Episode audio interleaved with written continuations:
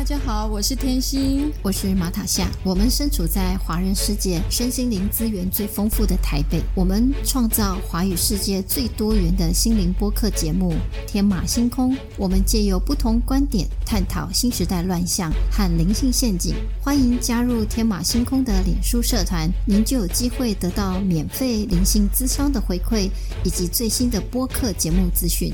大家好。大家好，我是天心，我是马塔夏。白光老师多年来承受恐慌症之苦，靠着与神佛的对话，渐渐走出黑暗。上一集白光老师说，有时候魔大人的建议也是很好用的。今天我们来聊聊更多有关于与神魔的对话。心外没有神，心外没有魔，关照每个念头。累世的惯性、今生的习性，都会是心魔的来源。那要如何超越内在的心魔呢？心魔，它其实你要超越它，就是要第一步要先看见，就是你看见你自己有这样的问题啊，这个是一种你自己本身的障碍，或者说俗俗称的心魔这样子。像之前那个三清道祖里面有一个，不知道是上清还是玉清还是太清的，其中有一个有个上师就跟我说：“白光，你要什么破牢笼？”然后呢，除心魔，就他送我这六个字啊，破牢笼，除心魔。当然，你可以讲说这这六个字，其实前面三个字跟后面三个字一样，破牢笼跟除心魔其实都是一样的意思。所以说，你这个牢笼是你自己给自己弄个牢笼，把自己框住。那那个心魔也是你自己的心魔啊。那意思说，你的心魔你要先看见它之后，但是不是把心魔当成是敌人？因为心魔也是你自己内在的一部分，也就是那个是什么？我们自己内在的阴暗面，那是我们内在的黑暗的那一面而已啊。那个是我们本身的贪嗔痴慢疑所造成的一种意识团，一种能量团。那那个东西呢，就也是我们自己的。所以心魔也是我们自己的东西。但是你也不要把心魔当成敌人，因为你当成敌人，他就越来越强大。所以你要把心魔这种当成是你的好朋友啊。然后呢，你就跟他用更大的爱去包容这个所谓的心魔。因为它不是你要切掉的那一部分，就说所有东西都是一个整体的一部分，就是黑的白都是你整体的一部分。就像那种疾病，疾病也是整体的一部分，你不是把它割舍掉、处理掉、切掉，是你要用更大的爱去包容它。所以你的光明面跟你的黑暗面，你都是用更大的爱去包容它的时候呢，那最后呢，心魔呢就被你的爱给化解掉。所以不是去消灭所谓的心魔，而是用更大的爱去包容这个所谓的心魔。然后呢，你就是不断的看着它，看着它，最后这个东西你穿越跟超越它。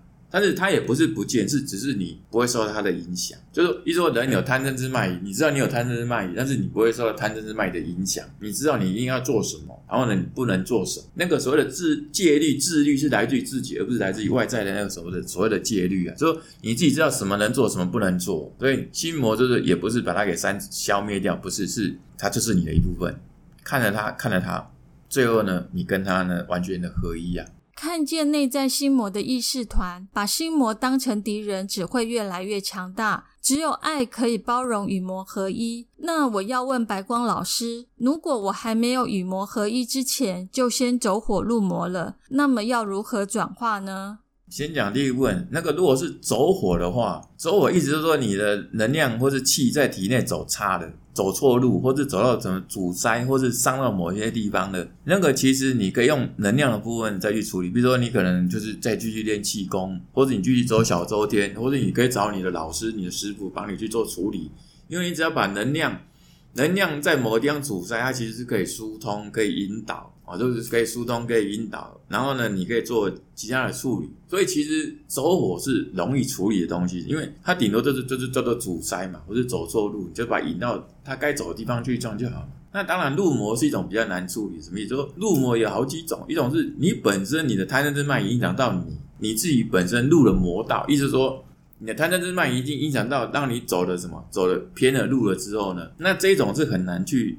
改回来有什么思言行，思言行啊？你有什么思想，就有什么言语跟行为啊。如果你的思想已经就是属于叫做贪嗔痴慢疑这种路线的时候，你的言语就会贪嗔痴慢疑，你的行为就会贪嗔痴慢疑。那这个只能自己去看见，然后自己不断的修行。所以修行是修正自己的行为啊。你只能慢慢看见，然后慢慢的改。第二种就是说，如果它真的是由外来的魔给介入了，我刚刚讲那种都是你自己本身的试验型问题。如果是第二种，就是走火入魔，是如果有魔来入你的身体，那到底怎么办呢？处理的方法有 N 种啦。哦，这个处理的方法有 N 种。如果你要究竟知道的话，应该是你最后是你只有心存正念，心存善念，你任何的思言行，你都是用正念去，或者是叫做善念去出发的时候，这因为魔的频率跟你是不一样的时候，它就会自动会。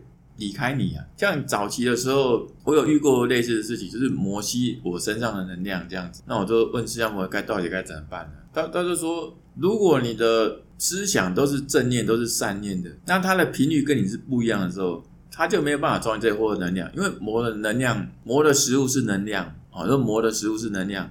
那你跟它频率一样的时候呢，它才有办法吸到你的能量。如果你频率跟它不一样，它没办法吸你的能量。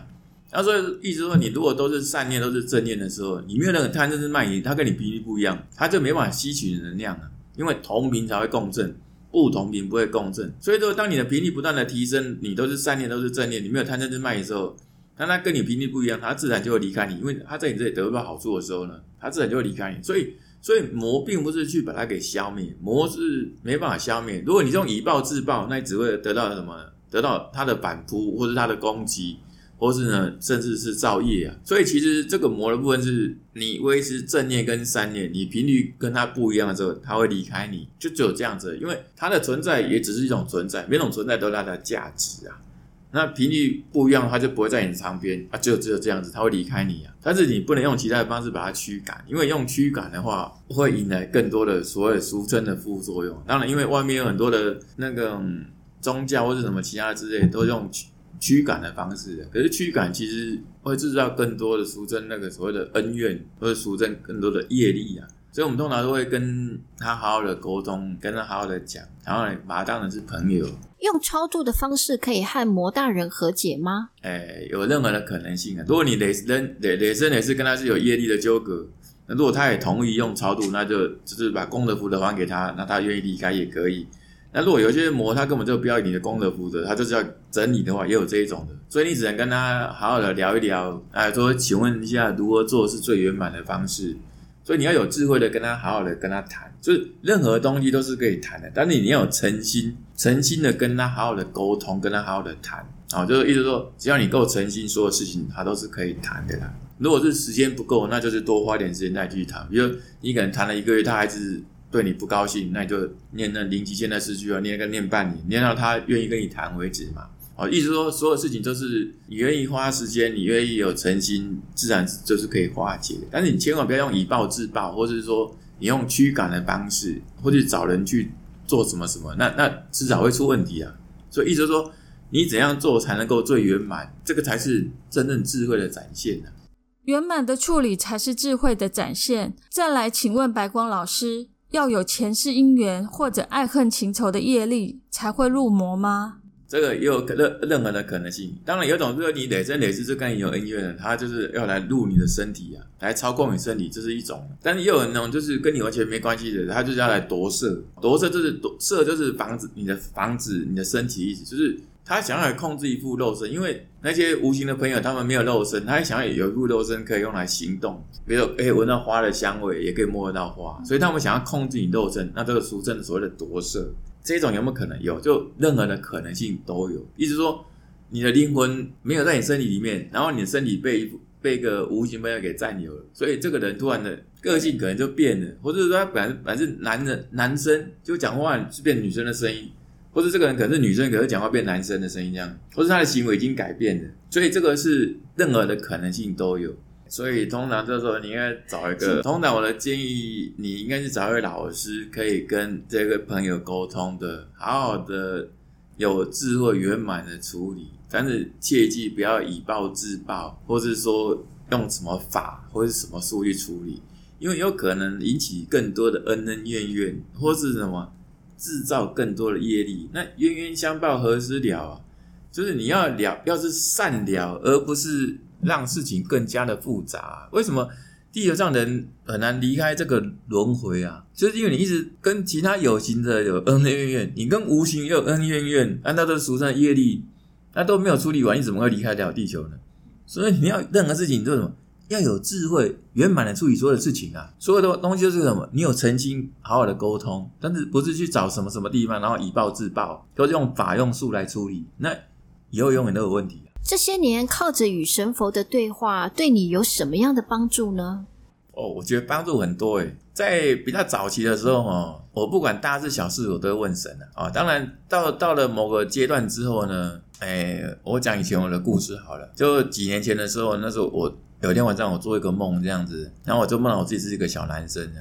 那我在一个菜市场里面呢，看到那个前面有个摊贩，他在卖布偶。那那个卖布偶的那个老板，一个老先生呢。是太上老君啊，所以我看到那个老板的时候，我就远远的看着他，我就喊太上老君啊，太上老君，我找你找了好多年，我终于找到你了，我就非常的高兴，我就冲到那个摊贩那边，结果冲过去之后，发现那个老先生太上老君不见了，然后我就惊醒了，那惊醒之后呢，哦还是一样，我就继续睡了，然后第二天我就问那个老子，因为太上老君是老子嘛，我说老子啊，那个昨天晚上那个梦境到底要告诉我什么？那太上老君就老子就说，他说白光啊。你要放下对我们的依赖啊！啊，意思说你要放下对神的依赖啊。他说你已经长大了，你已经有足够的智慧，可以处理你所遇到任何的人事物，你都可以圆满的处理啊。所以以后你就不要事事请示我们了。所以你不要以后每件事情都来问我们。你已经长大了，你可以处理圆满处理任任何人事物了，你就不用一直来问我们嘛。啊，所以从那件事情之后呢，我就很少会去问神问题，就是除非我真的人很不舒服，我就问药师佛，或者说。我遇到十字路口需要做比较大的决策的时候，我问一下神。那其他的时间我都是自己决定哦，都是自己决定。像如果问我的灵魂，灵魂都头都是撇过去，他都不回答你，都不回答我了。因为我的灵魂，他是说你就是我，我就是你，你的决定就是我的决定，我的决定就是你的决定。他说白光啊，你又不是布偶，你也不是傀儡。如果都跟你讲什么要做什么，那你不是变白？布偶或是傀儡吗？说你又不是，所以如果说你一直不断的问人或者问神，你最后会失去你自己啊。意思说你就会丧失什么独立思考能力嘛。其实你不管你的决策是对的，或是所谓的出生的错的，他你都会学到一些经验值嘛。你都从当中可以获得成长，获得智慧。你可以看到课题背后的本质，你就悟出来，就变成你的智慧了。所以然后什么叫做对跟错，或者所以那哪需要什么指引呢？其实你的指引就在你内心当中嘛。所以后来我就很少问。所谓的俗称的神，或是问我灵魂，但我灵魂都是不会回答我的啦。那那神的部分我就比较少，就后来就很少很少问，都是我自己什么，我自己都决定了，因为我也知道我就是神了，我的决定就是神的决定了，还是神，我我灵魂也都是神嘛，所以我的决定就是我灵魂决定，灵魂的决定就是我的决定。因为如果你有去你去分你跟你的灵魂话，你会变成二，你也无法合一啊。比如说。你去问你的灵魂，那代表是你跟你的灵魂是两个不一样的东西，所以你才去问你的灵魂嘛。那如果你问了灵魂之后，你就变成二，你又无法合一啊。所以我为什么灵魂讲说你就是我，我就是你，你的决定就是我决定，我决定就是你决定。因为我我如果跟我灵魂合一的话，干嘛还问他？那就我我想要做什么就是他的决定了，他想要做什么，自然我就知道要做什么。那我们两个是合一的，干嘛还问？就是不一样，你才会问嘛。啊，如果是一样的话，你干嘛问？所以后来我就连我灵魂都不会去问他。那当然，慢慢喝，你就减少去问神了，因为你跟神你要合一啊。你如果你是神的话，你在天上你也跟神也都是合一的话，你干嘛还需要问神呢？你不是在天上也都是神吗？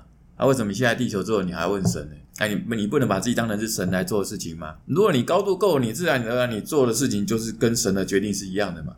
你高度不够，你做出来事情当然会跟神的。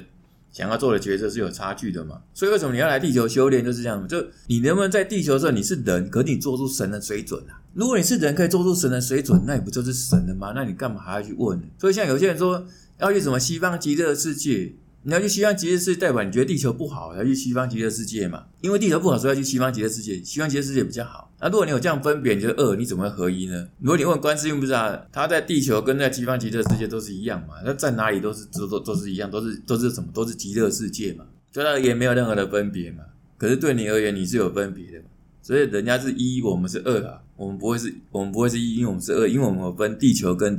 西方极乐世界嘛，所以你要慢慢把这个给这个观念要慢慢的改变，就是说你在地球也很好，在天上也很好，一切都很好，没有分天上跟人间，也没有分地球或是叫做所谓的所谓的西方极乐世界，没有这种东西，为什么在哪里都是一样的好？你的活出神的水准在哪里不都是一样吗？如果你是神，你在哪里都是活出一样的水准吧？你你在地球上是人，你确定你是西方极乐世界，你会活出神的水准吗？你也是人嘛？你就你现在是人，你在西方极乐世界也是人的水准，你你你能做出什么东西来？所以意思说，你的境界是什么，在哪里都做出什么。你在地球上是人，你在西方极乐世界，你也是也是人的行为。你在地球上你做出神的行为水准，那你在天上也是神的行为跟水准了。所以是看你的行为水准而定，而不是依照你的地点而定。好，所以这个慢慢的东西你要去思考，去去做一些转变，这样子。所有的指引都在你的内心当中，在地球要活出神的水准和高度，这太难了。如果我念经持咒会有帮助吗？这种只能从初阶的角度来讲，中阶的角度来讲，然后再从高阶的角度来讲。在初阶的时候呢，我们可能需要，比如说念经持咒，或者是你要念佛号等等等，这个法门有 N 种。那这个东西是可以出街的时候是可以这样做，为什么？因为你这样呢，有专注力，学习什么的专注力，然后你专心，或者是说你可以这样，哎，感觉好像这个摒除杂念，可以感觉到摒除杂念。但是这个方法呢，没办法就近，为什么？因为这种方法叫做用一念代万念，就是想用一种念头取代万念，就是纷飞的念头。所以，比如说你在念佛号的时候，你就一直念念念念佛号，念啊，你就不会想到别的事情。但是这个也其实叫做自欺欺人。哦，就是你在念佛号的时候，你会不会想到别的事情？会。你在念经的时候，会不会想到别的事情？会。你在持咒的时候，会不会想别的事情？会。所以这个东西不是说因为想要一念代万念，用一种念头取代纷飞的念头，那是有困难的事情的。但你说他可不可以训练专心？当然可以，因为你只有做一件事情。他也许初学的时候可以训练专心，可是它并不是一种究竟之道啊。会飘出来的东西就会飘出来。你在念经的时候，你会在想别的事情啊。你在念佛号也在想别的事情啊，那那不是就是假装在修行嘛？所以意思就是说，修行修行就是在修你的心，你的心能不能修所谓的如如不动？那你在念经的时候，你都已经在想别的事情，或者说你念经念了半个小时，那你另外二三二三个小时半都还有很多的贪嗔痴慢疑，那你确定你有在修吗？在修的话，意思是说，你看二十四小时都一样的水准吧？你怎么会只有念经的时候有那个水准，然后另外二三个小时半？就有贪嗔痴慢疑，那这不叫做假装在修行嘛？那那所以说，意思就是说，初阶的时候它是有用的，就是说它可以让你训练你的专心的程度、专注力，然后呢，可以感觉好像暂时可以比较像是一种念头，然后分分念头也忘记了，就是感觉是这种修行啊。当然说你要入门的时候，这样也是可以啊。那如果从中阶角度来看的时候呢，这个所谓的念经跟持咒呢，它还是有部分的功效。为什么？因为这个几千年来哈。如果大家都念同一种东西的时候，它就会产生一种力量，啊。好，比如说你念六字大明咒，或是你念什么什么佛号，或者你念什么什么大家常念的，因为那种频率只要一直是同样不断的，大家重复一种同样的频率之后，它就会产生一种意识团呐，它就会变成是有能量、有能力的东西啊，它就会产生一种作用。所以你说到底有没有用？有啊，真的有用。为什么？因为它已经被大家念到变成有意识团了。比如念阿弥陀佛，它就变成一种意识团。或者你念观世音菩萨，它就变成一种意识团，虽然它也是神，可是它已经变成一种意识团、一种能量团的时候，它就会产生某种的作用。所以为什么很多的宗教它会一直要念什么什么咒语？有没有用？有用，因为你后面的师傅、师傅的师傅、师傅的师傅的师傅，你那些后面那一大堆的所谓俗称的所谓的你的你的门派、你的靠山，你大家都念同样的东西之后，最后会产生作用？会，一定会有作用。所以说，你以中医来讲，念这些东西有没有用？有。都是能量团，能量团在集中，大家意识都集中在这里，所以它最后会发生一些作用，必然会有效果的，一定会有。好，这是中阶的讲法。那等到高阶讲法，意思说念经持咒念佛号跟修心一点的关系都没有，也跟修行都没有关系。什么意思？并不是因为念经持咒念佛号，你的心就能够如如不动。所以说你修心只是要修到你如如不动而已，这不会有起伏。你也不会有波动，但是你念经念佛号持咒会不会让你如如不动？没有直接的关系嘛。意思说你会静下来，就是会静下来。你的内在是静的，外在就是静的。你内在是动嘛，你看外面所有东西就是动的。所以等到你心静下来之后，你也不用去静坐。如果你的心是很静的话，你你你持咒念经是要做啥用？就它已经没有用途了嘛。你已经静下来，就如果假设念经持咒念佛号可以让你静下来。可以让你如如不动，那你就念这些，你可以 OK 啊，有效啊。可是如果你一静下来，那你还需要念经持咒跟念佛号吗？就不用吧。驱魔辟邪，趋吉避凶啊，就魔只在你心中而已，驱魔辟邪，外面的魔也是你内在的呈现而已。就意思是你的外境是来自于内境的的展现而已嘛。你外面那些魔是来自于内在嘛？你频率跟他不一样，他也不会来找你嘛。那这是因为有这些频率，他才会来找你而已嘛。所以意思是说，这个你到高阶的讲法的时候，发现没有什么念经持咒、念符号这种东西，而且念这些东西，就是除了跟修行一点关系也没有，跟修行也没有关系之外，因为它不会让你如如不动，而且它也没有俗称所谓的功德福德这种东西也都没有。就因为人要趋吉避凶嘛。可是如果说假设你得忧郁症是为了让你三年后得到成长你跟进展的你。他得到忧郁症，本来这是应该的，不是因为持咒念佛号就把忧郁症给除掉吧？那你怎么有三年后进展的你呢？所以其实念经那些东西不会让你有什么功德跟福德，因为所谓功德福德只是你想要什么得到想要得到的，避免掉你不想要避掉的东西嘛？那不都是一种贪念吗？会发生的事情就是会发生，不会发生的事情就是不会发生嘛？然后会发生，代表是有些课题要让你学习，可以看到课题背后的本质嘛？那所以说你怎么想要把它给除掉，那就就没有这件事情。念经持咒念佛号无法让你如如不动，所以跟修心修行一点关系也没有。趋吉避凶不过是人们内在的贪念而已。感谢白光老师的经验分享，我们下集见。感谢你的收听。节目下方有抖内捐款连结，只要请天星和马塔小喝一杯咖啡的消费金额，就可以支持天马星空制作更多的节目。如果你喜欢我们的节目，记得按订阅和分享。如果你是用 Apple Podcast 收听，请给我们鼓励，按星星点评。我们下次见。